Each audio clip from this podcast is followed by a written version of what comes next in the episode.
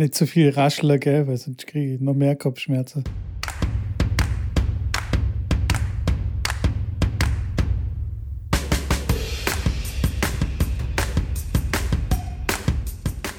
Hallo und herzlich willkommen. Und bevor wir heute die Folge starten, möchte ich mal den Podcast umdrehen und euch sagen, dass ihr zuerst, bevor ihr die Folge hört, erstmal den Podcast abonnieren müsst. Ihr müsst den Podcast verwerten und die Glocke drücken, ganz wichtig für den Algorithmus. Ansonsten äh, könnt ihr uns gerne schreiben auf Instagram Schrambini oder Mitko Tennis oder auch eine E-Mail unter return at minus tennisplausch plus minus 234 at minus yahoo.gmx.de. Und ansonsten, äh, genau, war das mal das Intro, dann müssen wir es am Ende schon nicht mehr sagen, Mitko, weißt du? Da haben wir das schon mal abgehakt. Okay, perfekt. Äh, ne? Häkchen dahinter. Weißt du Bescheid. Ansonsten einen wunderschönen guten Morgen, Mittag, Abend an alle euch da draußen. Natürlich wie immer mit Mitko mir virtuell gegenübergestellt, heute in, einer, in einem anderen Setup, zumindest äh, meinerseits. Dazu kommen wir vielleicht gleich. Äh, der Mitko hat im Vorgespräch ein bisschen über Kopfschmerzen ge, ge, ge, ge, ge wie sagt man? Klagt. Ge, geklagt, genau, gejammert. Möchte sich aber nicht weiter über das Wetter äußern, da möchten wir auch dabei bleiben. Ansonsten hat er gesagt, das scheiß Wetter. Aber ich frage natürlich trotzdem Mitko, hey, schön dich wiederzusehen, ist schon wieder eine Woche her. Äh, wie geht's dir? Gut, dann bin ich gut. Bisschen natürlich ein bisschen auf die Kopfschmerzen, aber ansonsten geht es mir echt gut. Hier ähm, bei uns in Sturgart beziehungsweise in Baden-Württemberg kommt jetzt so ein Sommerloch. Weißt du? Die Tennisanlage sieht aus wie in diesen Westernfilmen. Weißt du, wenn dann so diese, diese Staubknäuel dann so durch die Straßen äh, geweht werden. Und so sehen dann die Plätze so ein bisschen aus. Ähm, die Anlagen sind wie, wirklich wie ausgestorben. Und ähm, ja, es wird Zeit für einen Urlaub. Das ist mein Motto jetzt. Das verstehe ich, das habe ich ja mitbekommen. Du bist ja bald äh, für zwei Wochen weg. Exaktamente. Ich fahre nach Italien, Schrambini, und hoffe, dass äh, irgendwo in der Nähe ein Paddelplatz ist und auch ein paar Paddelfreaks, die dort äh, spielen äh, und ich mich mit denen so irgendwie keine Ahnung, nicht verbrüdern kann, sondern irgendwie anfreunden kann und mich da so reinsliden kann in ihre Matches Echt? und die dann wegpanieren kann. Ich, ja, ich habe echt Bock. Nice. Ich dachte, du warst Paddel nicht immer so positiv äh, gegenübergestellt. Äh, Inzwischen äh, mag ich schon ganz gerne. Doch. Okay. Nee, Ja, ich, ich glaube nicht, dass Paddel mega den Erfolg haben wird in Deutschland, weil du eben vier Leute hast, äh, brauchst, weißt du? Das war immer so meine Ja. Bedenken. Und weil der Platz relativ teuer ist und, und, und. Aber das Spiel an sich macht mir schon Spaß. Mit, mit Leuten, die es checken. Also, ja. Ja, das ist ja sowieso immer das Gleiche. Mit Leuten, die die es verstehen und spielen können, dann macht es natürlich mehr Spaß. Aber ich äh, bin da anderer Meinung. Ich glaube, in Deutschland wird das auf jeden Fall einen riesen Boom äh, äh, geben. Die Frage ist nur, wann, bis die Deutschen das mal kapieren. Ich bin jetzt auch wieder auf dem Turnier, tatsächlich in Düren bei Köln, bei dem jüngsten Cup, einer der größten Jugendturniere in Deutschland. U14 ist das. Und ähm, da frage ich mich auch, eine super große, schöne Anlage, aber frage ich mich, wieso da noch kein Pedalplatz gebaut wurde. Aber gut, wie ist das halt wie in jedem Verein, dieses, ja, es ist ja die letzten 30 Jahre so gewesen und warum sollen wir jetzt was ändern? Bis dann sie irgendwann verstehen, der erste Verein hat es gemacht, hat dann viele Neumitglieder bekommen und so weiter und dann kommen alle hinterher und dann schaffen sie es nicht mehr. Also ich bin da fest davon überzeugt. Wir werden ja sehen, wir werden in zehn Jahren mit noch den Tennisplausch-Podcast haben, neben dem Technikplausch, dem Paddelplausch und, Und dem dem- Touchtennisplausch. genau. Ähm, dann können wir uns ja da vielleicht äh, drüber unterhalten und dann schauen wir mal, in welche Richtung es dann gegangen ist. Ja, aber schau mal, ich habe 2014, ne, das ist auch schon Ja. fast zehn Jahre. Jahre, her, ähm, Mhm. habe ich in Stuttgart auf dem Vasen, waren so ein, war so ein Paddelcourt aufgebaut von ein paar Kollegen von mir von, von der Geruchsruhe. Also ein Mannschaftskollege von der, von der Bundesliga bei den Herren 30 hat mit ein paar Jungs ähm, Paddlecourt aufgestellt, so als kleines Startup. Man konnte dort den Platz mieten und, und spielen. Und die waren einfach zu früh dran. Das, Das, das gebe ich dir vollkommen recht. es, es, es Da war schon Interesse recht. da. Es war, waren Leute da, die gespielt haben und unter anderem ich. aber die waren also hoffnungslos zu früh dran. Und ich glaube, das ganze Unternehmen wurde dann, also das hat sich irgendwie im Sande verlaufen. Und erst jetzt kommt du ja Paddel richtig groß. Also zehn Jahre später. Ja, aber Mitko, sind wir ehrlich, wenn, also jetzt im Stuttgarter Raum und im generell so klar Nordrhein-Westfalen und auch ja Stuttgart, Köln sind so zwei Städte, wo schon deutlich viel mehr vertreten ist als jetzt äh, deutschlandweit im, im Schnitt. Ähm, wenn die damals eine Anlage aufgemacht hätten mit vier Plätzen, hundertprozentig ja, wäre das halt früher losgegangen. Aber das ist halt, da musst du erstmal die Eier haben, dann das Geld zu investieren in so eine Anlage, in so einen Platz. Äh, wobei natürlich ein Platz aus, also ein Draußenplatz jetzt nicht so viel Geld kostet, weil man die natürlich die ganzen Hallenkosten nicht hat. Aber trotzdem ist es natürlich ein großes Investment erstmal für eine Sportart, die bis dato noch keiner kennt. Und das Risiko wollten die damals wahrscheinlich nicht eingehen.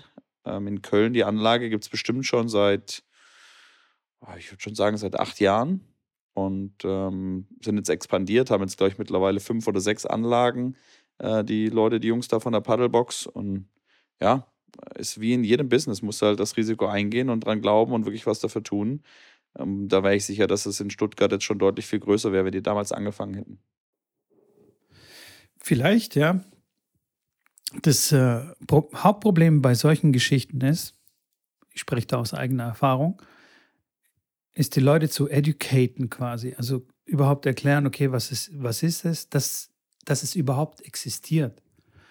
Da brauchst du so viel Presse, so viel Bildmaterial und einfach so viel Aufmerksamkeit, bis es wirklich eine kritische Menge an Leuten erreicht hat ähm, dass dann sich äh, was tut, dass da was vorwärts geht. Das glaube ich aber nur, wenn du da für das äh, Thema sprichst, was vor acht oder zehn Jahren war.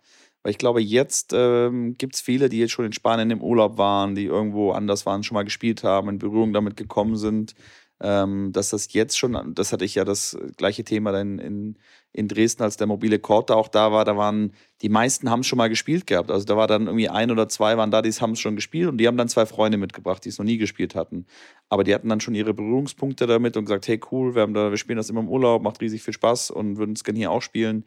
Äh, das hat sich, glaube ich, über die letzten zehn Jahre dann schon durchaus äh, verändert und die Leute wissen schon zumindest gibt es einige, die davon wissen, die natürlich dann wiederum Freunde mitbringen und neue Kunden, sozusagen neue potenzielle Spieler.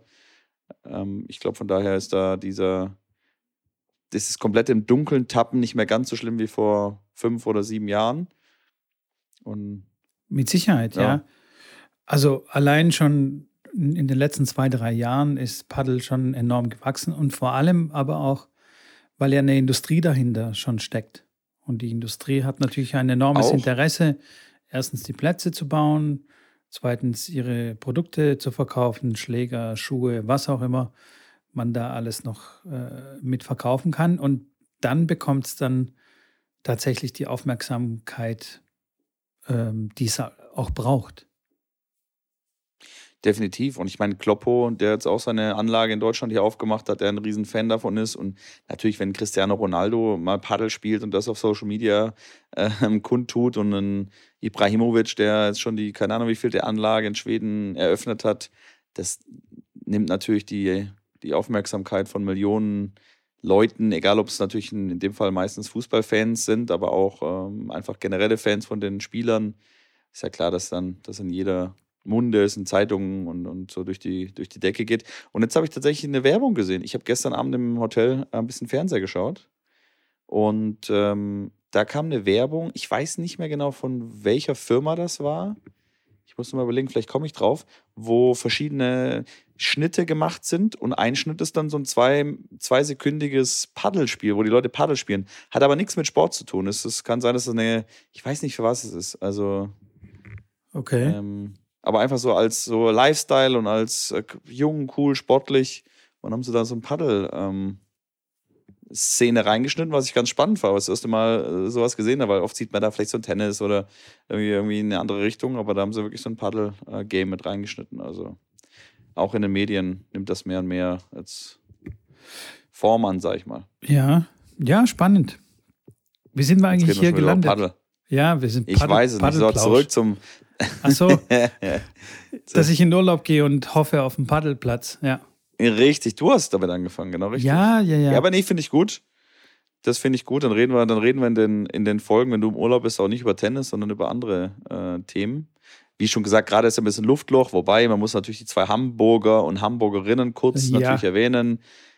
Sascha Zverev äh, geht auf die Knie und heult ein bisschen nach seinem Matchball gegen Laszlo Djere im Finale von Hamburg, gewinnt der ATP 500er Event äh, und natürlich auch bei den Damen. Noma Akuguye. ähm, Schwieriger Name Hamburgerin, auszusprechen, ja. Ne, ähm, ist ins Finale gekommen, tatsächlich als Wildcard äh, überraschend ins Finale vorgedrungen, da leider den kürzeren gezogen, aber natürlich für sie eine unglaubliche äh, Erfahrung und äh, ja, befindet sich jetzt unter den Top 150 der Welt. Also ist jetzt die sechstbeste Deutsche mittlerweile. Ähm, ist mit Eva Lies auch, die aus, aus, aus der Hamburger Gegend kommt, äh, ähm, oder zumindest da auch viel spielt. Einer von den jungen Nachwuchstalenten, die jetzt nachkommen, weil kleine Laura Siegemund jetzt auch eher, sag ich jetzt mal, nicht zu den jungen Eisen gehört, die da noch oben mitspielt. Äh, und auch eine Mona Bartel und da gibt es ja so noch die ein oder andere etwas ältere Spielerin und da muss man ein bisschen junges Gemüse da hoch und das sind jetzt mal zwei, die definitiv äh, noch das Prädikat junges Gemüse verdient haben. Mal schauen, wie weit es die dann noch nach oben treibt.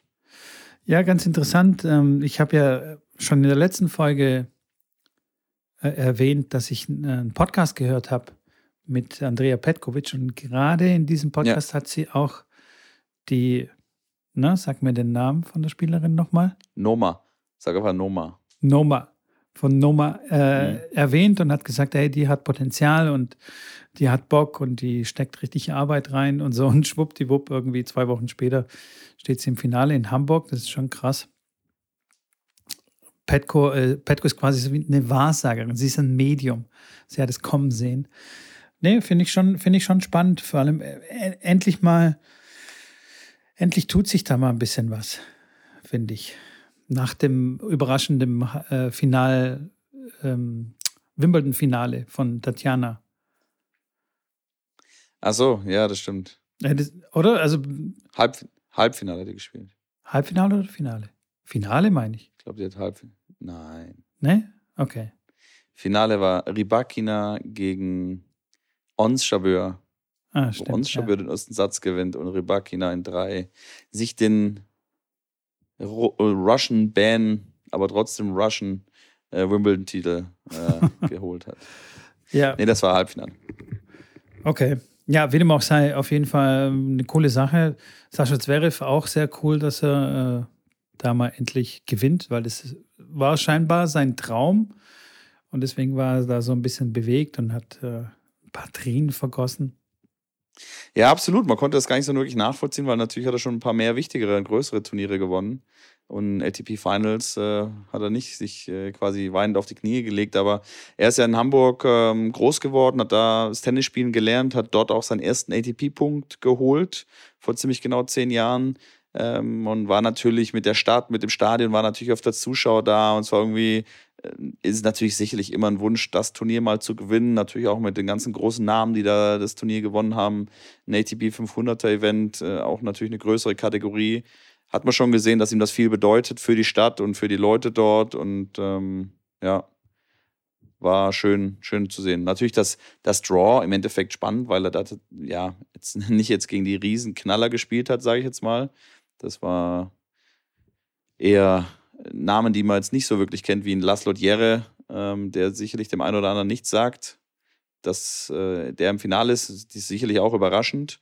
Ansonsten hat er gegen Arthur Fies gespielt, jetzt im Halbfinale. Ein sehr junger, aber sehr, sehr guter Franzose. Luca van Asche, auch ein Franzose, gegen den er im Viertelfinale gespielt hat. Alles in zwei Sätzen. Hat er sie abgefespert äh, von Anfang bis Ende.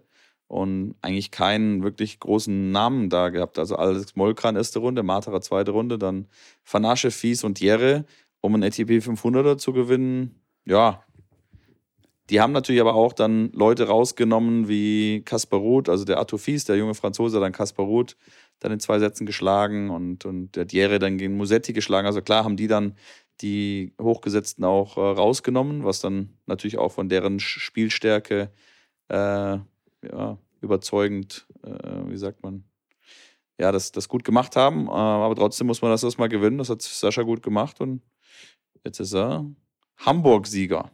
Rublev hat auch in der zweiten Runde gegen Altmaier verloren, also auch und auch ziemlich deutlich. Also irgendwie, meinst du, da ist ja auch so eine kleine Müdigkeit auch bei den, weißt du, nach Wimbledon, dass die da einfach auch müde oder auch keinen Bock mehr haben und sich dann lieber auf die US Open konzentrieren wollen oder beziehungsweise auf die äh, USA-Turniere und dann denken, was jetzt haben wir Sand gespielt, dann haben wir auf Rasen gespielt, dann jetzt spielen wir wieder auf Sand und danach geht es aber auf, auf Hardcore. Und eigentlich wollen sie nicht mehr diese Sandturniere spielen, sondern direkt, keine Ahnung, nach Amerika oder vielleicht eine Pause machen.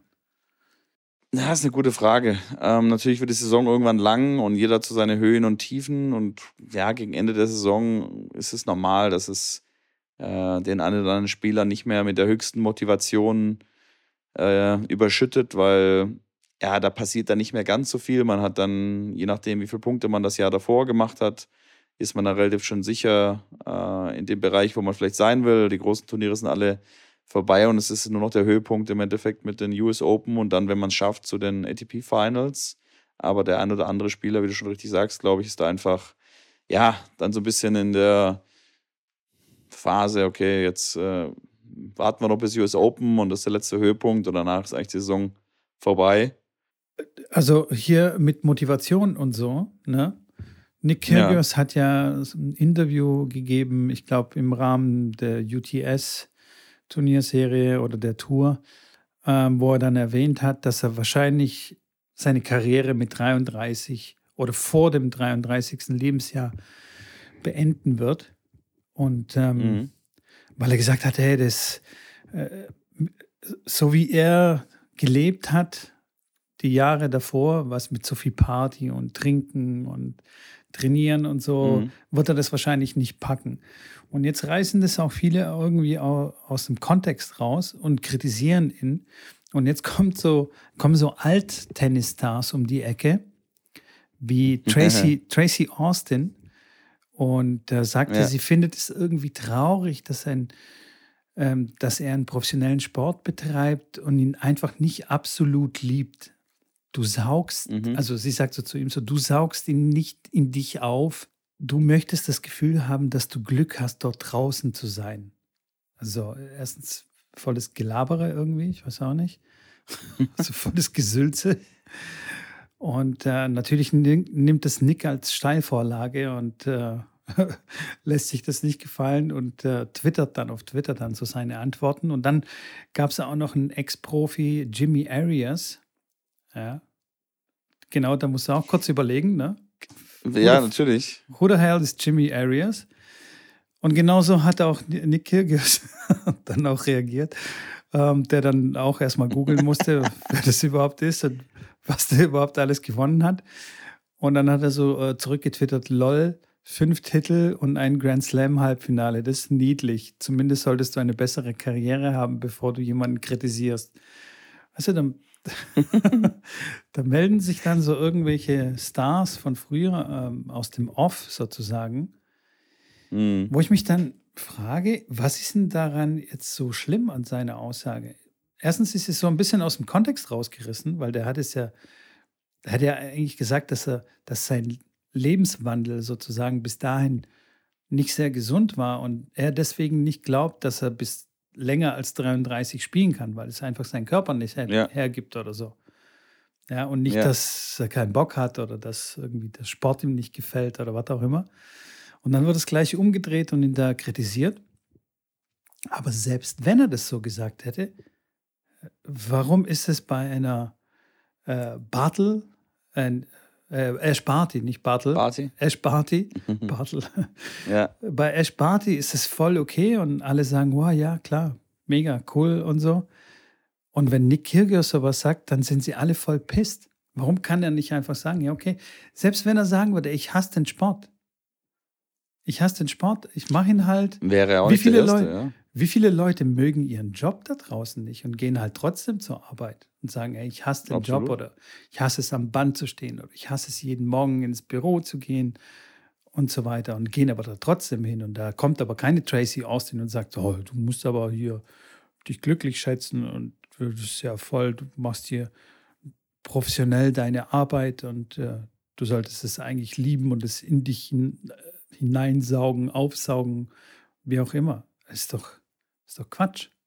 Ich, ich fand es gerade lustig, als du gesagt hast, dass der Typ, von dem ich den Namen schon wieder vergessen habe, dass der Halbfinale beim Slam gespielt hat, dass der Nick jetzt ernsthaft so gegen jemanden, der mal ein Halbfinale im Slam gespielt hat, was ja schon ein unfassbares Achievement ist, dass er den einfach rein reindrücken kann und sagen kann, hey, Kollege, du hältst dich mal raus, du hast doch nicht mal das gleiche erreicht, was ich erreicht habe, also äh, mal, mach mal halblang.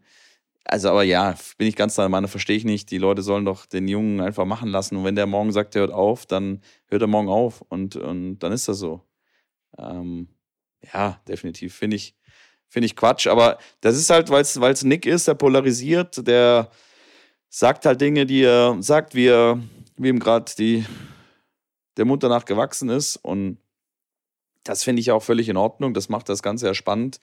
Ich äh, bin ja auch, wenn ich auf Turnieren bin, immer wieder mit, wie gesagt, ich weiß ja selber, ich höre hör da gerne nach und, und, und, frage dann viel nach bei Leuten und äh, habe auch wieder eine spannende Frage für dich, die zu dir war gleich kommen, weil ich einen Schiedsrichterfreund hier getroffen habe, mit dem ich mich kurz auch wieder über die Regelkunde äh, unterhalten habe, wo ich eine spannende Frage an euch habe und auch an dich.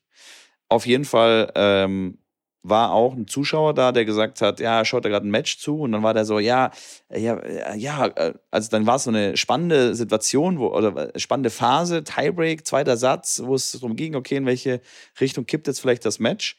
Und dann sagte der, derjenige dann so, ja, jetzt komm, jetzt muss was passieren, komm, jetzt, jetzt schieß doch mal den Ball gegen den Zaun oder mach mal, ich will irgendwas, ich will was, will was sehen, ich will was erleben. Und die zwei, das war ein Asiate, und der andere, ja, auch einer eher von der ruhigeren Sorte, der so ein bisschen mal kleines bisschen aufbrausend war, aber das war wie so ein, ja komm, mach doch jetzt mal was, ich will jetzt mal was erleben hier, dreh doch mal durch. Und das hat mir so den Moment gegeben, wo ich sage, ja stimmt, das ist natürlich sehr spannend für die, für die da draußen, wenn da zwei Chinesen, also wenn da was passiert im Sinne von, dass da mal ein Ball wegschießt oder mal rumschreit, ähm, weil das so ein bisschen natürlich das Ganze auch spannend macht. Und wenn zwei Chinesen einfach dann keine Reaktion zeigen, dann ist es, ja, äh, halt nicht ganz so, wie soll ich sagen, sensationsgeil ist man da nicht oder ist dann Nein, eher ist einfach nicht, langweilige. Ist halt nicht Kiste. unterhaltsam.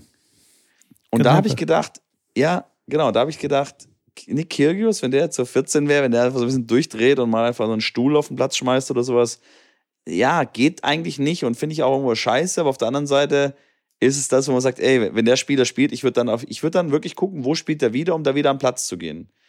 Natürlich aber auch, wenn er gut spielt und wenn alles andere auch passt. Aber wenn ich weiß, hey, da passiert was. Also ich bin da wirklich da und es ist anderthalb Stunden, wo ich jeden Moment kann das Fass explodieren und es passiert halt was. Egal, ob es spielerisch ist, mit einem geilen Punkt, mit einem Tweener, mit einem Underarm-Surf oder halt, äh, ja, dass er mal durchdreht. Aber natürlich wird es den kleinen, den kleinen Spielern natürlich irgendwo verboten. Ich finde es ja als Trainer ja auch irgendwo nicht wirklich gut, wenn einer dann durchdreht. Äh, auf der anderen Seite kann ich die Zuschauer verstehen, die sagen, sie finden das toll, wenn sowas mal passiert, weil es einfach, ja, einfach diese Frustration und diese Art und Weise, wie sie dann damit umgehen, ob er dann wieder zurückkommt oder sich komplett verliert, halt sehr, sehr spannend finden. Es gibt ja zwei verschiedene Arten von Durchdrehen oder sogar mehrere verschiedene Arten von Durchdrehen. Da gibt es ja zum Beispiel den THV, der macht ja schon Entertainment auch auf dem, auf dem Platz. Ja und meint es auch nicht mhm. so richtig ernst. Also der nimmt sich ja, der nimmt sich ja selbst auch nicht so richtig ernst, wenn er dann durchdreht oder wenn er dann irgendwelche Faxen macht. Das Bei stimmt. Nick Kyrgios gibt es beides. Also der nimmt sich manchmal auch nicht ernst, aber manchmal flippt er komplett aus und macht irgendwelche Sachen kaputt. Ähm, deswegen finde ich, ähm, ja, also solche Typen wie THV, die brauchen wir auf jeden Fall. Nick Kyrgios, so einen Typen braucht man auch auf jeden Fall, der halt auch polar polarisiert. Ähm, aber ich finde jetzt nicht, dass er, also dass man sich ihn als Beispiel nehmen sollte, also gerade als jünger Spieler und so. Aber so, so einen wie THV oder keine Ahnung, Monfils oder weiß nicht, Henri Leconte früher, um mal die ältere Generation abzuholen. Ja.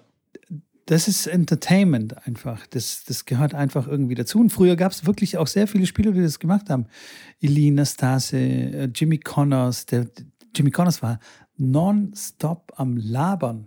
Also natürlich war das auch irgendwie, ja, um den Gegner auch ein bisschen aus dem Konzept rauszubringen. Und der hat immer mit dem Publikum gespielt. Jetzt, welche Spieler spielten mit dem Publikum heutzutage noch? Das sind jetzt gerade die, die ich erwähnt habe. TV, Kirgios, Monfils. Ja, hat Djokovic sicherlich auch noch ein bisschen, weil ja, da natürlich ein bisschen ja, ja. Schwingungen immer wieder dabei sind. ja, aber erst, wenn das Publikum ihn dann herausfordert. Aber also so mhm. dieses, ja, äh, sich einfach mit dem Publikum unterhalten, ähm, das ja, gibt es irgendwie nicht mehr so, nicht mehr so richtig. Mhm. Und ja, das fehlt schon, das fehlt schon ein bisschen. Mit einem Grund, warum Tennis auch nicht im Fernsehen stattfindet. Aber auch interessant, weißt du, wegen dem Thema mit dem Paddel, weißt du, wie wird Paddel mhm. bekannt? Mich würde es auch sehr gerne interessieren, wie damals Tennis zum Beispiel bekannt wurde in Deutschland. Also weißt du, wie das da so seine Anfänge genommen hat und so. Das war bestimmt auch ein ultra langer Prozess und eine langwierige Geschichte, bis es dann tatsächlich zu einem Volkssport in Anführungsstriche geworden ist. Also das ist bestimmt über Sicherheit, 50, 60, 70 Jahre und so. Und wir sind hier so voll ungeduldig. Wann zum Teufel wird jetzt endlich irgendwie Paddel hier groß? Natürlich hat man auch heute ganz andere Möglichkeiten, um das Ganze in Szene zu setzen und es zu vermarkten und so. Aber nichtsdestotrotz mhm. glaube ich, dass wir dann schon relativ ungeduldig sind, was das angeht. Es braucht, glaube ich, schon seine Zeit. Das stimmt, ja. Das, da gebe ich dir recht.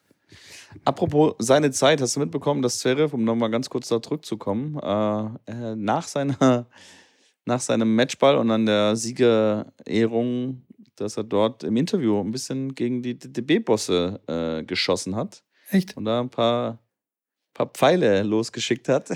nee, das habe ich nicht mitbekommen. Und tatsächlich, tatsächlich auch tosenden Applaus bekommen hat von den, von den Fans im Stadion. Da ging es um, um die äh, Vergabe der, der, des, des, der Organisation an, an eine andere Firma, weil ähm, die, das Turnier in Hamburg wurde äh, 2019 übernommen von, von, ähm, von der Reiche, wie heißt der mit Vorname, fällt der Name gar nicht ein. Ähm, die hat das Turnier im Endeffekt 2019 übernommen und hat es dann wieder wirklich zu einer, ja, jetzt einer Blüte geführt, sage ich jetzt mal, auch mit dem Damenturnier, was gleichzeitig äh, stattfindet. Sandra, Sandra heißt die, Sandra Reiche. Und ähm, genau, und jetzt ist es für, für Geld im Endeffekt verkauft, also es ist verkauft worden, aber eine andere Organisation wurde quasi hergeholt und wurde bei, dem, bei den Herren im Endeffekt ähm, weitergegeben an eine, an eine andere Firma und dafür hat Zverev den äh, Präsidenten, den Herrn Armin, ein bisschen mit Pfeilen geschossen, dass es so gut jetzt ist und so gut geworden wurde, so gut gemacht wurde in den letzten, in den letzten drei Jahren. Und jetzt haben sie es an eine belgisch-spanische Agentur sozusagen vergeben, dass die äh, Firma Tenium, Tenium das Ganze ausrichten darf, sozusagen. Und dafür hat er äh, kein, kein, kein positives Wort äh, gefunden und die, die 10.000 Fans waren bei, mit Hosen im Applaus dabei und der Herr Armin hat dann nur eher sparsam geklatscht bei, der, bei dem Pfeil, der da in seine Richtung kam.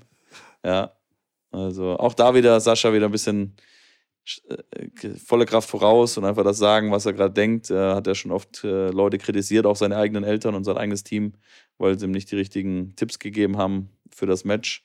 Bei den French Open war das ja der Fall.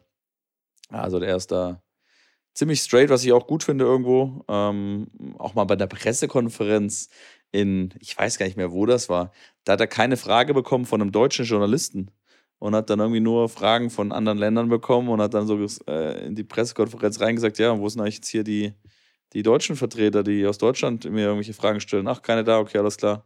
Super. und hat er da auch so ein bisschen sein, ja, seine, seinen Ausdruck diesbezüglich quasi gegeben. Also, ja, man, man, man kann ihn mögen oder auch nicht. Ähm, aber das, das finde ich immer gut, wenn einer mal geradeaus das sagt und auch jetzt kein, auch selbst vom, klar, als bester deutscher Spieler, selbst vom DTB-Präsidenten da kein Blatt von Mund nimmt und mir einfach sagt, dass er das scheiße findet.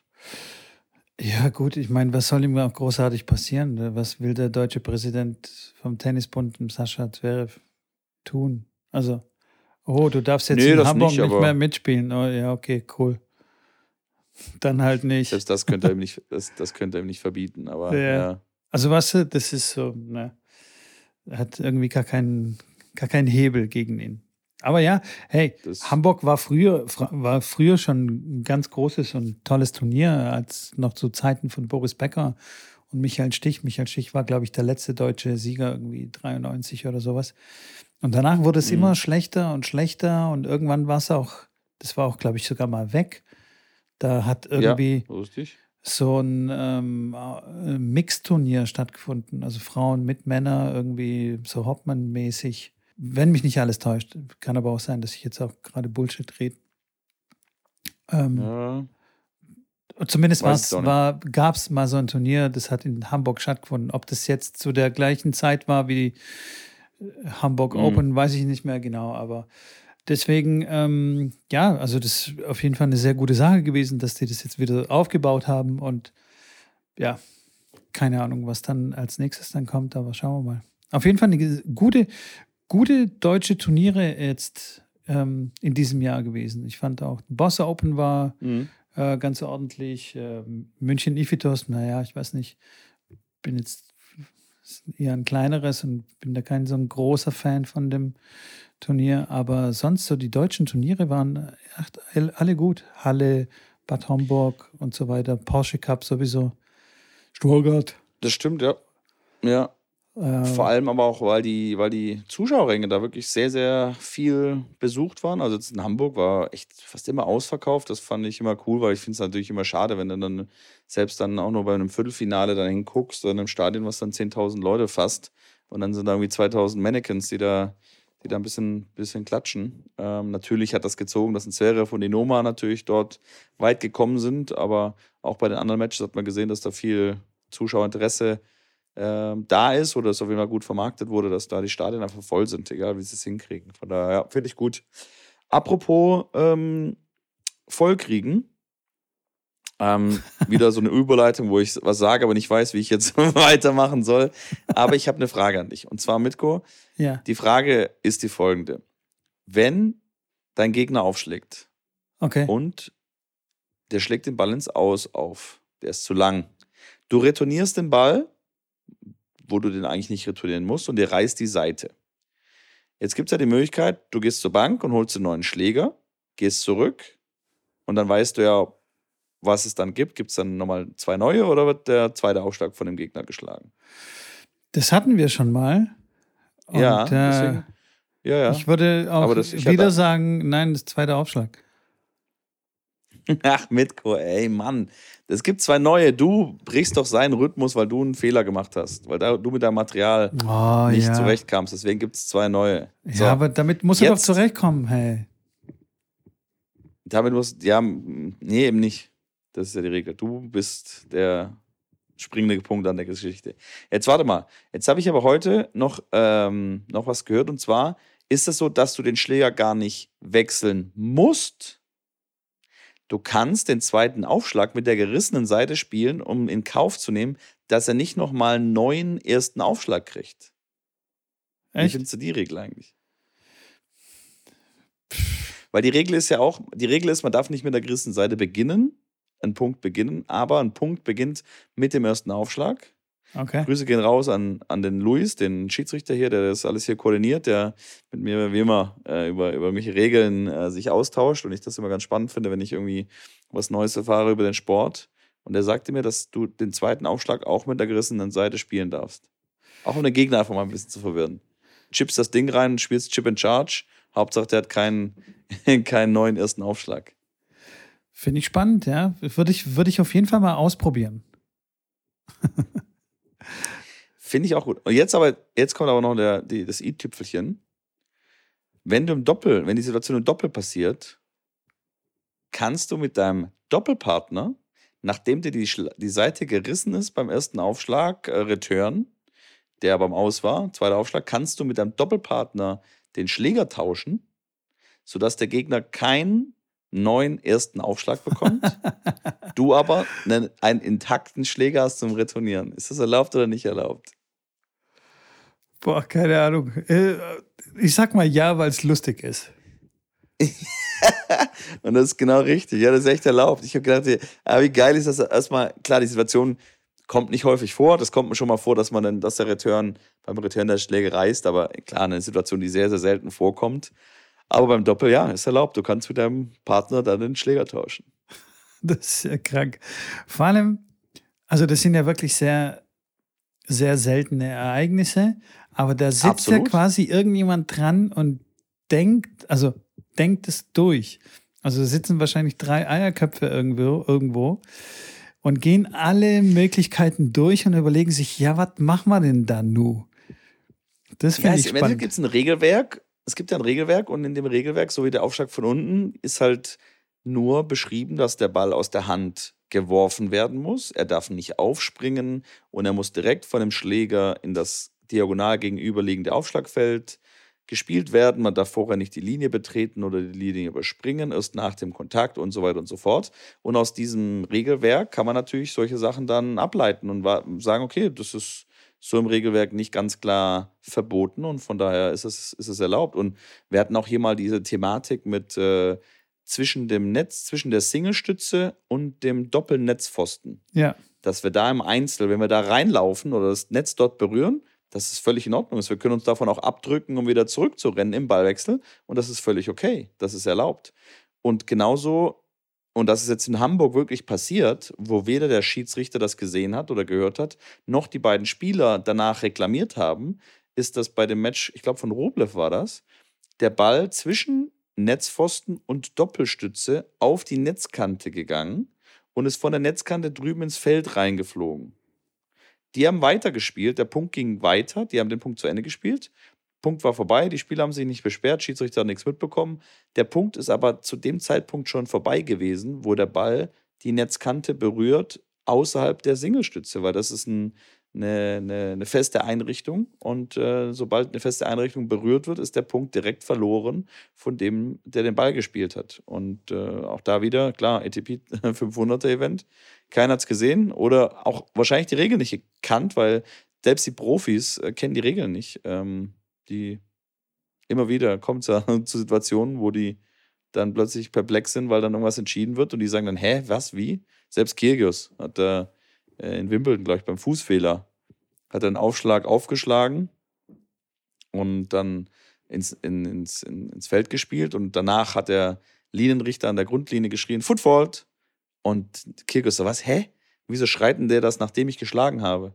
Was soll das denn für ein Schwachsinn sein? Ich mache doch Fußfehler viel früher. Und war da völlig perplex, aber ja, die Regel besagt halt, dass ein Linienrichter oder auch der Schiedsrichter erst nach dem Treffpunkt den Fußfehler ähm, rufen darf, weil es kann ja sein, dass du den Ballwurf hochwirfst und mit dem Fuß auf der Linie stehst, aber den Aufschlag nicht ausführst, weil du weißt vielleicht, du stehst auf der Linie, den Ball nochmal fallen lässt und dann wäre es ja Schwachsinn, dass du in dem Moment, wenn du den Ball hochwirfst, der Schiedsrichter Fußfehler schreit und du sagst, hey, hey, das war gerade nochmal ein Testwurf, ich wollte noch gar nicht aufschlagen. Ja. Und ähm, so gibt es viele Dinge, wo die wirklich die Profis die, die Regeln auch nicht kennen, was ich wirklich äh, schockierend finde. Aber gut. Naja, so schockierend finde ich das nicht, weil die beschäftigen sich halt einfach nicht damit. Also die beschäftigen sich mit. Das finde ich aber schockierend. Also ich finde ja. das schockierend, dass du eine Sportart spielst und dich halt nicht mit den Regeln auskennst und nicht weißt, dass wenn du im Doppel aufschlägst und den gegnerischen pa den Gegner, den Gegner am Netz vorne direkt abschießt, dass das ein Ass ist. Dass das die Leute nicht, dass das ein Profispieler nicht weiß und das ist auch beim Grand Slam vorgefallen, dass das äh, okay, das ist schwach. Alizé Cornet Alizé Cornet in dem Fall, mit dem Schiedsrichter eine Diskussion anfängt und sagt, hä, äh, ich, die hat mir auf den Fuß geschossen, äh, wieso ist denn das jetzt ein Ass? Das kann doch nicht sein. Die hat mich, die hat mich direkt abgeschossen und ich stehe ihm aus. okay, das ist, da machst du das halt, ist echt doof, ja. Ja, ja so gibt es aber viele Situationen, wo du halt wirklich denkst, Leute, ihr seid Profis äh, und kennt, kennt noch nicht mal wirklich, das sind für mich, ja, natürlich das eine oder andere, das mit dem Schlägerwechsel ist ja völlig Panne. Das äh, weiß wahrscheinlich niemand. Ich werde auch noch eine Umfrage machen auf dem Tennisflausch-Kanal und, und, mal schauen, wer da, wer, da, wer da weiß, was da Sache ist. Aber das sind ja wirklich Sachen, die A, super, super selten vorkommen und B, fast niemand weiß. Aber ich sage, das mit dem Aufschlag dass du einen Netzspieler am Netz vorne ab, abschießt, einen Punkt kriegst. Das sollte, sollte man schon wissen. Auf jeden Fall. Weil das äh, kann man ja auch mal absichtlich machen. Würde ich zwar nie Klar. machen, aber wenn da jemand vielleicht zu sehr da vorne rumhampelt oder wie auch immer, dann einfach mal ein Ass mit 210. Longline. Longline. Genau. Ja. ja. Und dann, oh, sorry, sorry, sorry. Ja, sorry. oh, oh, abgerutscht. Ich weiß nicht, hier, hier passiert echt nichts mit Absicht bei mir. Nicht, nicht, keine Ahnung, ich kann das nicht kontrollieren. Naja. Ja. Ich habe eine andere Frage, Schrambini, und zwar, wenn wir heute schon bei den bodenständigen Fragen sind, und zwar ab, Abziehen hm. des äh, Sandplatzes. Ja. Wel welcher Typ bist du? Weil da gibt es ja verschiedene Typen. Und da gibt es auch richtige Dogmatiker und so. Also das ist ja richtig, also da geht es ja richtig ja. rund, im wahrsten Sinne des Wortes. Absolut. Da gibt es ja, klar, gibt es ja die, eigentlich, ich würde sagen, jetzt drei Abziehtechniken. Einmal die Kreisabziehtechnik, wo man im außen großen Kreis anfängt, der immer kleiner wird. Dann gibt es die Abziehtechnik, die parallel zur T-Linie und Grundlinie immer Bahnen fährt.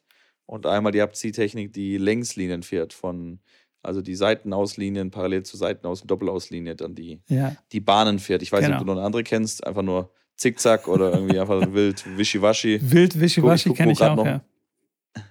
Ein paar, ein paar äh, quasi Rutschspuren sind und äh, die mache ich weg und der Rest passt eigentlich. da bin ich nicht so viel gelaufen. ähm, nee, ich bin tatsächlich, ich würde sagen, zu 95 Prozent der Linienabzieher, der die Bahnen fährt, die parallel zur Grundlinie sind. Wobei okay. das nicht vorbildlich ist, weil man sagt ja, man soll Kreise ziehen mit ja. dem Hintergedanken, dass man den Sand von außen wieder in den Platz hineinbringt. Ja. Vor allem auf Granulatplätzen in der Halle. Sehr, mhm. sehr wichtig, weil da der Sand ja eher außen liegt. Da bin ich auch tatsächlich eher der, der den Kreis fährt. Auf dem Sandplatz außen sehe ich das jetzt nicht so wirklich, ähm, dass das unglaublich viel Unterschied Ach, das, macht. Aber. Das ist alles Bullshit. Also, dieses im Kreis abziehen ist völliger Bullshit. Auch in, in der Halle mit dem Granulat. Weil. Meinst welche, du? Ja, wer. Also, du ziehst so im Kreis ab, ja, und dann bist du dann irgendwann ja. in der Mitte angelangt. Und dann ja. laufen alle nach Hause mit dem Schlepper und wo schleppen sie dann den ganzen Sand und das ganze Granulat wieder hin? Raus aus dem Platz. Eigentlich müsstest du dann fertig in der Mitte und dann musst du das abheben. Abziehgerät abheben und es dann raustragen. Dann würde es vielleicht Sinn machen. Und selbst dann würde ich sagen, ey, das ist so minimal, dass, also sorry, wenn, und wenn der Sand ja. sich da äh, beim, oder der, das Granulat quasi auf dem Teppich irgendwie nach außen verlegt hat, ja, dann tut man das halt mal wieder rein. Aber da jetzt so dogmatisch drauf zu bestehen, dass man im Kreis abziehen soll, was auch äh, die schwierigste Art ist abzuziehen, finde ich, da im Rhythmus zu bleiben ja. und äh, da nicht irgendwie zwölfmal über das Abgezogene schon drüber und äh, wo war ich jetzt? Äh, wie mache ich jetzt ja. den Kreis nochmal? Das ist. Und irgendwann werden es Ecken, Bullshit. irgendwann wird es kein Kreis mehr, irgendwann Ecken, da muss er yeah. also das am Ende bis zum Viereck am Abziehen. Ja, verstehe ich schon. Ich hatte dann eine Zeit lang so ein Segway, so wo du dann draufstehst, ein, wie, wie heißt das? Äh, ja. Hier, so ein, ja, ja. Dieses. Nicht, nicht Segway, aber so ein Hoverboard halt, wie auch immer, du weißt, was ich meine, aber ohne diesen Handgriff, einfach nur unten die Rollen. Und ähm, damit bin ich tatsächlich auf dem Platz, habe ich gedacht, ey, wie cool ist die Idee eigentlich? Und dann habe ich das Netz äh, einfach gehalten und bin mit dem Ding. Und da musst du natürlich Kreise fahren, weil Linienfahren da schwieriger ist. Und dann bin ich da Kreise gefahren. Ich habe in 20 Sekunden den Platz abgezogen. Und äh, das war immer ganz. Das ist geil. Ja, dass ja. es halt schneller geht. Was so ein, Platz, so ein Platz abziehen dauert halt wirklich einen Ticken länger und gibt ja Leute, die echt mit dem Fahrrad oder mit diesem mit diesem kleinen Trecker, den man halt zum Platz aufbereiten halt yeah. nutzt, dann den Platz abziehen, hat man auch schon Videos natürlich online gesehen. Aber mit dem, mit dem Hoverboard war es echt, es hat Spaß gemacht. Also komm, Platz abziehen, zack, zack, dann sammel du Bälle ein, ich zieh Plätze ab und dann direkt fertig. Äh, hat das Ganze doch sehr, sehr beschleunigt, weil das Ding fährt 20 km/h. Also, und wenn du jetzt läufst, hast du vielleicht, weiß ich nicht, 5 oder 6 km/h drauf. Ja, das ging schon ganz, ganz schön flott. Ja. In, äh, früher beim Weißenhof als es noch äh, ein reines äh, Sandplatzturnier war, kam ja. immer nach den Verbandspielen der Platzwart auf dem Fahrrad, auf so einem alten Klappfahrrad und hat sich die, die Schleppteile äh, drangehängt und hat dann abgezogen. Und man hatte auch richtig Ärger bekommen, wenn man selber abgezogen hat oder selber, weil man es dann nicht richtig gemacht hat. Egal wie man es gemacht ja. hat, man hat es nicht richtig gemacht. Es musste der Platzwart kommen und mit dem Fahrrad dann abziehen. auch, ja. auch cool. Naja, aber ich, also ich, ich kenne sehr viele Platzwärter, die sehr, sehr drauf bestehen, dass man im Kreis abzieht, um den Sand nicht abzutragen und natürlich auch die Linien zu putzen. Wobei ich, glaube ich, schon letztes Jahr erwähnt habe, dass ich auch da dagegen bin, die, gegen dieses exzessive Linienputzen, weil manche übertreiben es und drücken dann auch so richtig und dann stehen so, so eine Kuhle, also die Linie ist, ist, so in einer Kuhle drin. Und ja, erstens ja. ist es gefährlich, weil man da umknicken kann.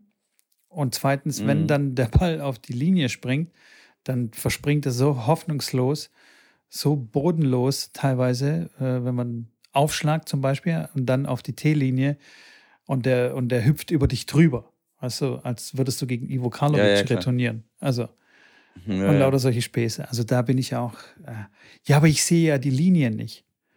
Sagen mir Leute, die 20 Jahre Tennis spielen. So, was musst du jetzt die Linie sehen? Hast du dir das nicht gemerkt in den letzten 20 Jahren, wo die Scheißlinie Ja, mit Gott. Hast du da jetzt nicht ein Gefühl dafür, Mann? Fühlst du nicht die Linie? Bist du kein Jedi? Mhm. Habe ich, hab ich, mal die, hab ich mal die Geschichte von Davidenko erzählt hier in einem Podcast, ja. wo der die Linie äh, aus, also vom Gefühl her ausgemessen hat. Das war nur ganz kurz, der eine oder andere hat es ja schon mal gehört, der hat äh, in Kerpen trainiert, äh, immer bei uns in der, in der Akademie oder neben der Akademie und hat dann, haben die draußen die Plätze aufbereitet, der hat dann gespielt und hat dann irgendwann gesagt, hey, ich, meine Bälle fliegen immer ein bisschen, bisschen zu lang, die, der Platz ist falsch vermessen der ist ein paar Zentimeter zu kurz. Und dann haben sie echt nochmal mit so einem Lasergerät den Platz nachgemessen. Da war wirklich irgendwie sechs, sieben Zentimeter, haben sie dann die Linie halt äh, falsch gesetzt. Und er hat einfach vom Gefühl, dass so schon perfekt, perfektionistisch ja, der hat das einfach gehabt, drin. dass er ganz genau wusste. Ja, ja klar. Der, der, man, das, man hat so ein ich habe den so sauber im Schläger. Das, der war geil, der muss genau kurz vor die Linie oder auf die Linie fliegen. Kann nicht sein, dass er ins Ausgeht. Ja, ja. Fand ich geil gibt es sicherlich ein paar Spieler, die das äh, gut hinkriegen, genauso mit der Schlägerbespannung, die ganz genau ein Gefühl haben, was da Sache ist. Es gibt aber auch Spieler, die haben da, die sind aber so weit von entfernt. ja, die haben, das stimmt. Da, ja. kannst du, da kannst du das Feld 20 Zentimeter kürzer machen, die sagen, oh, heute ist aber, okay, da ist halt heute ein bisschen kürzer das Feld. aber heute spiele ich mal ein bisschen ja, ja, aus. So, ja, gut, ja, passt schon. Genau, das sind echt so, ja. Ja, also. Manch.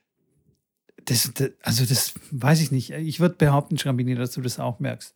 Und du wirst auch merken, wenn das Netz zu hoch oder zu niedrig ist. Und auch selbst wenn das vier Zentimeter sind oder drei Zentimeter, merkst du einfach, hey, wenn du dann ständig Boah, an der Netzhande hängen bleibst, dann äh, mm. ne? Da täuschst du dich. Also klar, man hat, man, man hat ein Gefühl, ich würde auch schon sagen, klar, beim Netz habe ich dann ein Gefühl und sage, oh, das ist ein Ticken zu hoch oder, oder zu niedrig.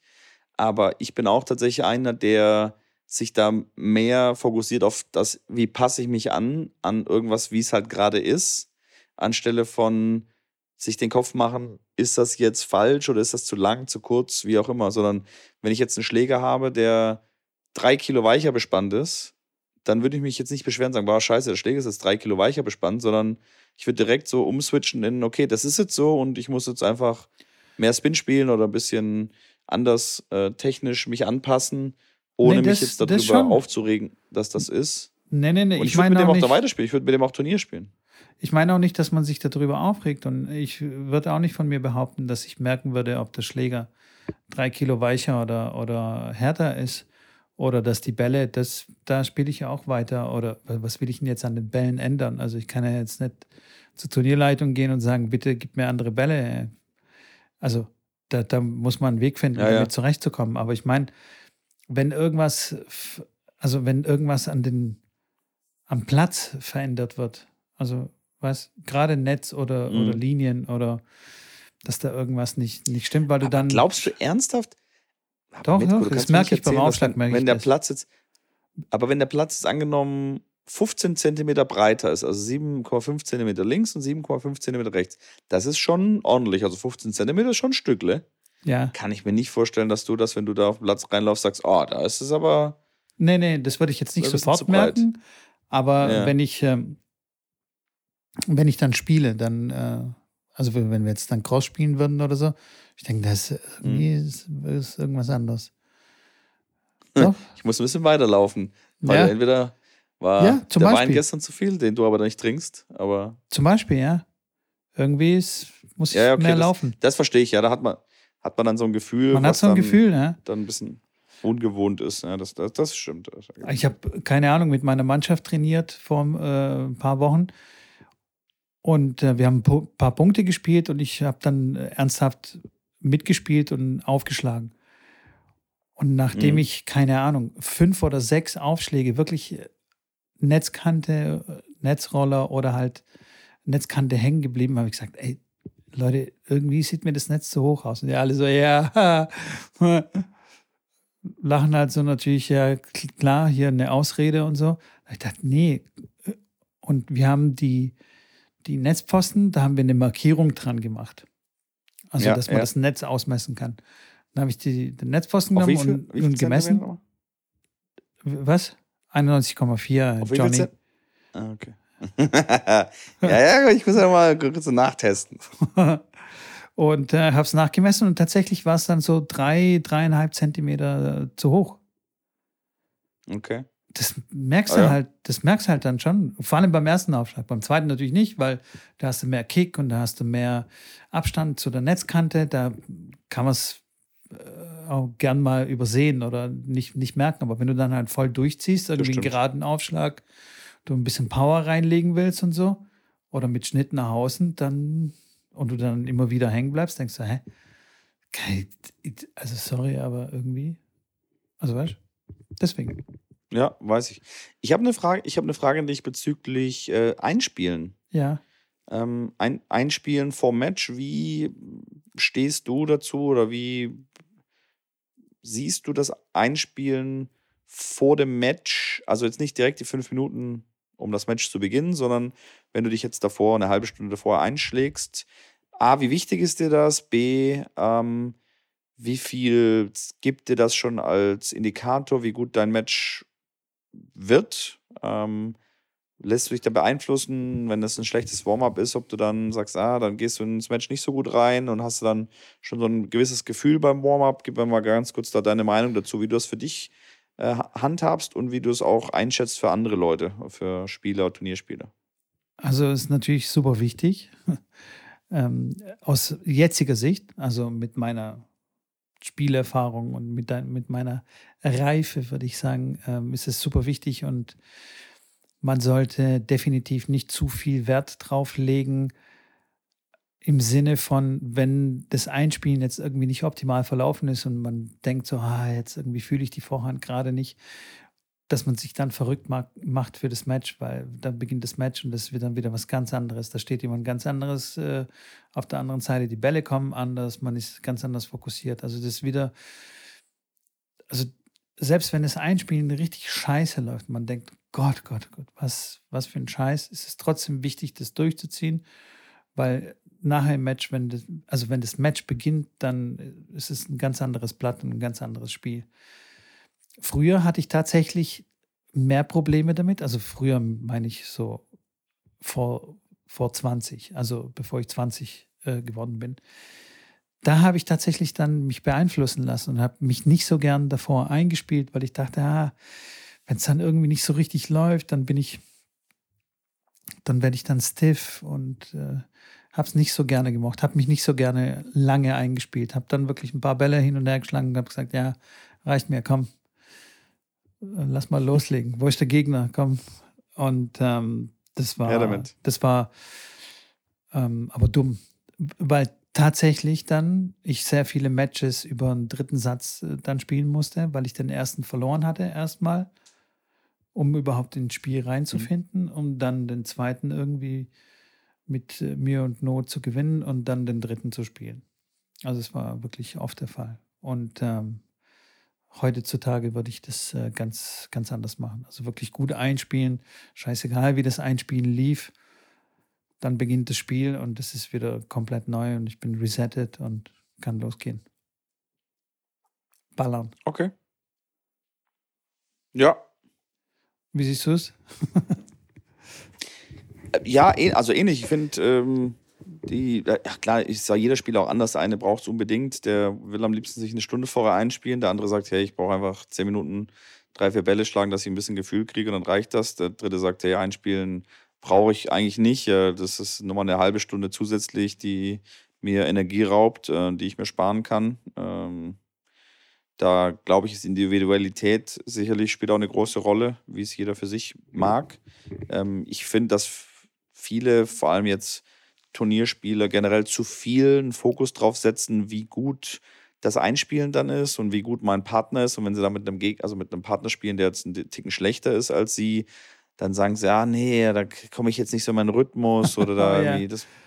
Ja, ich brauche ja, da, brauch da einen, der gut, ein gutes Tempo spielt und wo ich auch, wo ich dann zum Beispiel sage, hey, ist eigentlich, also kümmere dich um deinen Schlag und äh, das ist, das ist ein Einschlagen, wo man, ja, also das Einzige, wo ich sage, das Einschlagen macht keinen Sinn oder ist schlecht für einen, ist, wenn der Gegner einfach äh, ja auf jeden Ball draufschrotet, dass du äh, gefühlt gar kein, äh, keine drei Bälle äh, normal zurückspielen kannst, weil du einfach nur draufschießt wie ein Verrückter ähm, und jeden zweiten Ball ins Aus drei Meter zu lang spielt, wo du einfach sagst, hey, was ist das hier? Das ist jetzt gerade alles andere, nur nicht eine Vorbereitung für mein Match.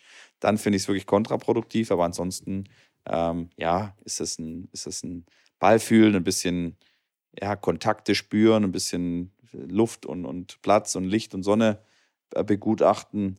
Äh, aber ich finde dieses Hyper verrückt machen nach, ich brauche jetzt einen Spieler, der jetzt einen guten Rhythmus hat, der wenig Fehler macht und das muss gut funktionieren, gut laufen.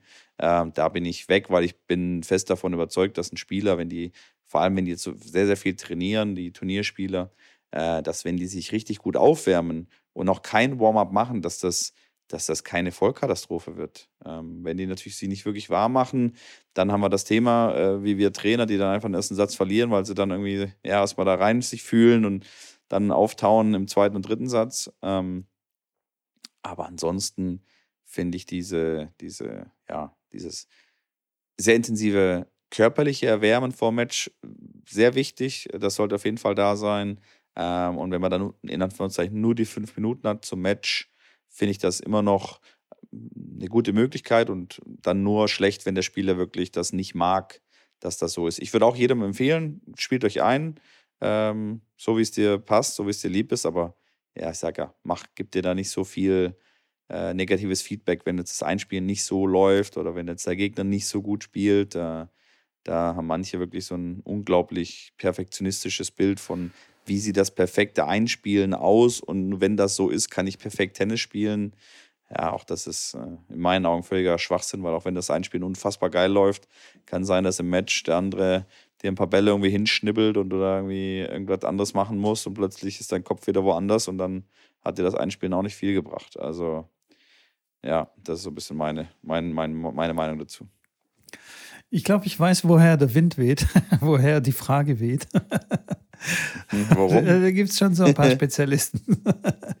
Oder Spezialistinnen, sagen wir mal so.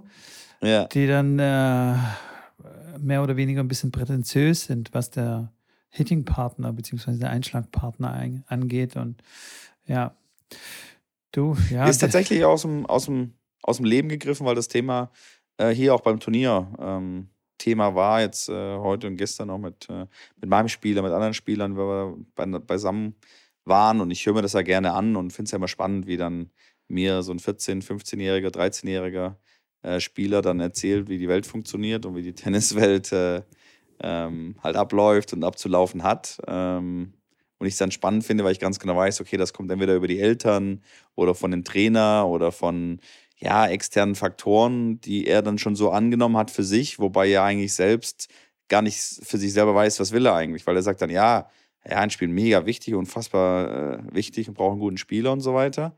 Und im nächsten Moment ähm, versuche ich über einen anderen Weg rauszufinden, was er eigentlich für sich braucht oder was er für sich eigentlich will, wo das, was er dann drei Sätze vorher gesagt hat, gar nicht mehr so ein Riesenthema ist. Ähm, und da, ja, ich finde es mega spannend immer mit den Kiddies. Besonders spannend finde ich also auch nicht immer nur Kiddies, weil es, wie gesagt, diese Ja, ja, ganzen klar. Probleme sind ja Erwachs- völlig also, uni ja. universell und äh, besonders Absolut. spannend finde ich das Absolut. auch immer die Aussage, ja, ich bin überhaupt nicht in den Rhythmus- gekommen und der Gegner, ähm, Hm. also der spielt total schlecht und ich bin nicht in den Rhythmus gekommen und ich kann nicht gegen solche Gegner spielen. Ähm, deswegen Ja. habe ich verloren. Der war einfach schlecht, der Gegner. Wo ich mir dann denke, okay, alles klar. Und dann, ja, sorry, aber dann warst du halt noch schlechter. Also das ist ja das Fazit eigentlich der ganzen Geschichte. Da warst du einfach noch schlechter. Und ähm, Ja. egal wie schlecht dein Gegner ist, du, du hast dich dann quasi noch mehr runterziehen lassen und hast noch schlechter gespielt. Also Ja, ähm, klar. Wie die Leute das einfach nicht reflektieren, was sie da auch sagen, einfach. Und dass das nicht am Gegner liegt. Also, we- we- weißt du, wie ich meine? Also, man muss ja selber nach seinem Spiel schauen, wie du eben sagtest, wenn der Einspielpartner jetzt nicht unbedingt perfekt ist, okay, wenn er jetzt jeden zweiten Ball irgendwie an den Zaun pfeffert, äh, ist dann natürlich fraglich, aber man muss ja sich selbst einspielen und das Beste draus machen, also das Beste aus den Gegebenheiten machen. Und äh, wenn du das nicht machst, dann kannst du auch nicht gegen schlechtere Gegner gewinnen. Wenn du natürlich immer nur mit guten Leuten trainierst, wo du dann immer schön Rhythmus hast und schön 20 Bälle so cross, bam, bam, bam reinballern kannst und du nie gegen jemanden spielst, der etwas schief und krumm und den Ball halt mal zu kurz, mal zu lang spielt und dich halt voll aus dem Rhythmus rausspielt, woher sollst du es dann können im Match? Das ist ja, das ist ja auch, auch gerade bei den Kindern ja so, dass die Eltern dann oft äh, sagen, Ja, ja, mein Sohn soll mal mit Besseren spielen und äh, nur mit Besseren.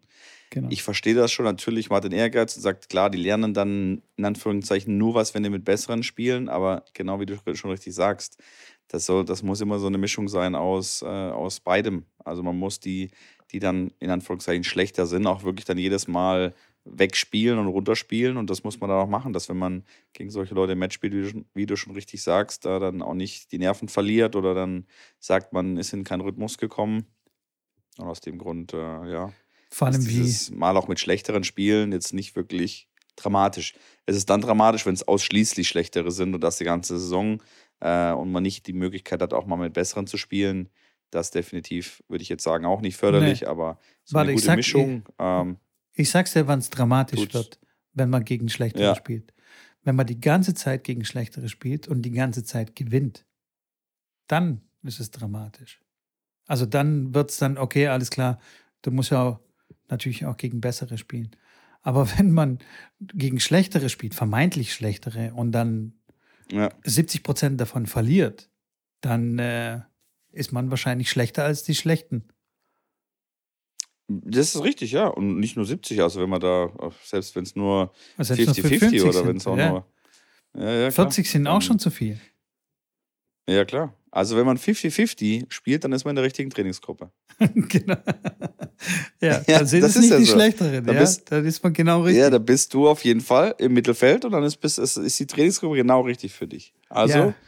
merke, merke für die Zukunft, wenn ich eine bessere Trainingsgruppe haben möchte, dann sollte ich 80 bis 90 Prozent der Sätze auf jeden Fall für mich entscheiden. Vorher brauche ich gar nicht diskutieren, dass ich jetzt mit besseren spielen genau. darf. genau. Und bitte So. nicht mit, ah, ich komme da nicht in den Rhythmus rein. Das zählt nicht. Man muss gewinnen. Dein Rhythmus ist mir Das scheißegal. kommt, das kommt wieder in die Kategorie von Sätzen, die, die Lieblingssätze von Spielern. genau. Wenn sie dann äh, auch ein Klassiker, wenn sie dann, wenn sie dann einen Ball ähm, irgendwie seitlich ins Ausspielen oder also so ein bisschen im Bedrängnis bin und dann seitlich ins Ausspielen, dann so, oh ja, den, den, den habe ich zu spät äh, getroffen, den konnte ich gar nicht, konnte ich gar nicht anders spielen. also, man, also egal wie man in Bedrängnis ist, wenn man den Cross spielen will, dass man den nicht mehr Cross spielen kann, also das ist wirklich, also da muss man schon unfassbar im Bedrängnis sein. Aber so ein bisschen Bedrängnis und dann spielen den Longline, der rutscht ab und der geht dann seitlich raus. Ja, oh Mann, der war echt schnell, weil ich im Bedrängnis bin. Ich, da habe ich zu spät drin. Aber den konnte ich, den konnte ich gar nicht mehr anders spielen. Ja, ja. Ja, der geht auch definitiv Nee, in die gleiche aber, ähm, Kategorie. Nochmal ganz kurz zurück zu dieser Sache, ja, ähm, mein Sohn oder meine Tochter muss unbedingt gegen Bessere spielen. Wie egoistisch ist denn das eigentlich bitte? Weil wenn der Sohn oder die Tochter oder, oder er selbst auch, egal, immer gegen Bessere spielen will, dann müssen ja die Besseren quasi sich ja mit ihm begnügen, der deutlich schlechter ist, Richtig. scheinbar. Die sollen das Richtig. quasi aber akzeptieren, dass sie mit dem Schlechteren spielen. Ja. ja, Ja? klar. Ja, klar, weil er so super ist, ne? Der, Kreis, Der ist ja super der schlecht. Kreislauf geht aber nicht ganz auf. Der Kreislauf geht aber nicht. Wenn die anderen aber auch sagen, ja, nee, gegen, die- gegen die Lusche wollen wir nicht spielen, weil der ist ja viel schlechter wie wir. Also Ja. irgendwie geht es nicht ganz Aber auf. das ist ja Tennis. Das ist ja Tennis und die, die egoistische, also Tennis ist halt wirklich so ein. Weiß nicht, ob es in anderen Sportarten. Keine Ahnung. bestimmt beim Fußball, bestimmt auch, oder? Also, da ist ja auch Ja, aber da hast du dann irgendwie zwölf, zwölf Mann oder 15 Mann oder 20 ja, Leute. aber da geht es ja dann um die Position. Die Position. Auch, aber dieses gegen schlechtere Spielen oder mit den Trainieren. Ich weiß nicht, ob das beim Tischtennis oder beim Badminton, ob das da so ein Thema Ja, ist. Das sind auch. wahrscheinlich größere Gruppen und da fällt es nicht so, nicht so wirklich auf. Tennis hast du halt maximal eine Vierergruppe. Also da gibt es auch Sechsergruppen, aber auf einem Platz zu sechst, äh, das machst du mit äh, Bambinis, aber wenn die ein bisschen spielen können, kannst du halt nicht wirklich mehr als vier Leute auf einem Platz haben. Äh, ich glaube, in so einem Tischtennisverein stehen halt irgendwie 15 Platten und sind halt 30 Kinder da. Und hast halt wirklich dir das Bessere, und da kannst du ja auch Aufsteiger, Absteiger spielen, wo du dann weißt, okay, das orientiert sich und das spielt sich irgendwann ein. Ähm, ich sehe da nicht wirklich eine andere Sportart, wo das, äh, ja, wo das ähnlich ist. Keine Tennis. Ahnung, ich habe da keine, keine Erfahrung natürlich auch, aber beim Tennis ist es ganz, ganz frappierend. Ganz frappierend. Ja, Ich möchte immer mit Besseren Definitiv. spielen, aber die Besseren sollen natürlich das auch klar akzeptieren. Das ist, Mhm. äh, das ist wirklich kurios. Aber naja. So, jetzt ganz kurz zu deinem Setting. Du liegst in deinem Bett und hast dein Mikrofon platziert auf einem Buch. das ist korrekt. Auf mein Mikrofon liegt, ich habe ein, ich hab ein anderes Mikrofon mitgenommen. Äh, Hashtag äh, technische Schwierigkeiten, haben wir ja in der letzten Folge besprochen, dass wir das eigentlich nicht mehr haben. Hatten wir jetzt ein bisschen, weil ich leichte Probleme hatte mit dem Verbinden des Mikrofons, weil ich mein Standmikrofon zu Hause tatsächlich mal vergessen habe. Ja, Ähm, ist ja unwichtig. Tennisplausch, sehr unwichtig. Paddelplausch. Ja, ich habe und ich habe ja wie gesagt diese kleinen, auch nicht äh, günstigen äh, Bluetooth-Mikrofone von einer Firma, die ich jetzt nicht nennen möchte, aber die ähm, auch, ja, ich hoffe, da- dass das Audio jetzt gut ist. Ihr werdet es mir sagen, ob das jetzt Katastrophe ist oder ob es wirklich einigermaßen in Ordnung ist. Naja, und das äh, ist auf jeden Fall mit Bluetooth verbunden mit meinem Laptop.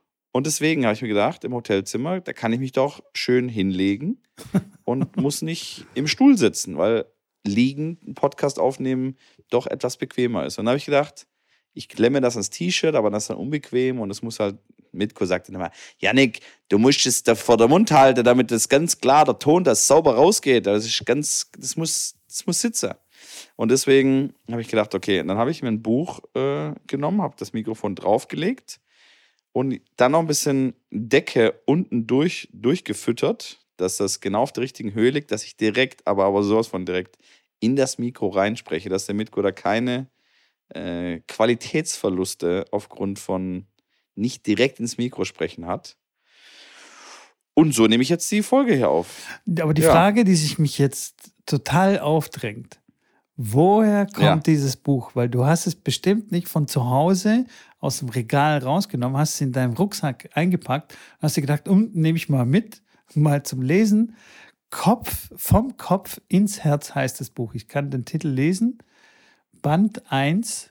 Und ich bezweifle, dass es dein Buch ist. Wo kommt das Buch her? Mitko, warum auch immer, äh, hast du vollkommen richtig äh, getippt. das Buch von Franz X. Bühler ähm, ist ein Buch, was hier im Hotel, glaube ich, ausliegt, oder der Kollege vor mir hat es vergessen. Äh, vom Kopf ins Herz. Ähm, ich werde höchstwahrscheinlich nicht drin blättern, äh, weil mich der Titel jetzt nicht so umhaut, dass mich das jetzt anmacht. Ähm, Aber das, das als Unterlage fürs Mikro muss ich sagen, sensationell. Vielleicht soll ich deswegen auch mal ein Buch immer mitnehmen, dass ich eine Unterlage habe, falls ich eine brauche. Okay, und jetzt eine super Überleitung. Was, was geht eigentlich mit der Challenge? Machst du noch irgendwie Tennisplausch Soft oder machen wir das bis zum Ende des Jahres oder wie, wie, wie sieht das wir, aus? wir machen das, wir müssen 30 Tage bis zum Ende des Jahres hinkriegen, wo wir Tennisplausch Soft machen. Nee, ich habe tatsächlich, habe ich es nicht, äh, ich habe nicht nach, der, nach meiner Krankheit nicht, nicht gestartet. Ähm, oder es immer regelmäßig nicht geschafft, dass ich wieder von vorne anfangen muss. Das war ja der Deal. Yeah. Aber ja, ich muss da nochmal genau in mich gehen, wie das äh, mit Tennis Blanche Soft aussieht.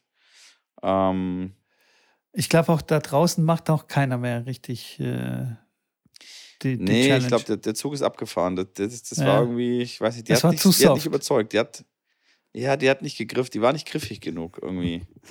Ja, ich weiß da auch nicht, woran das liegt. Aber ich finde es an sich gut. Ich äh, bin definitiv für nochmal eine Challenge, für nochmal was Griffiges.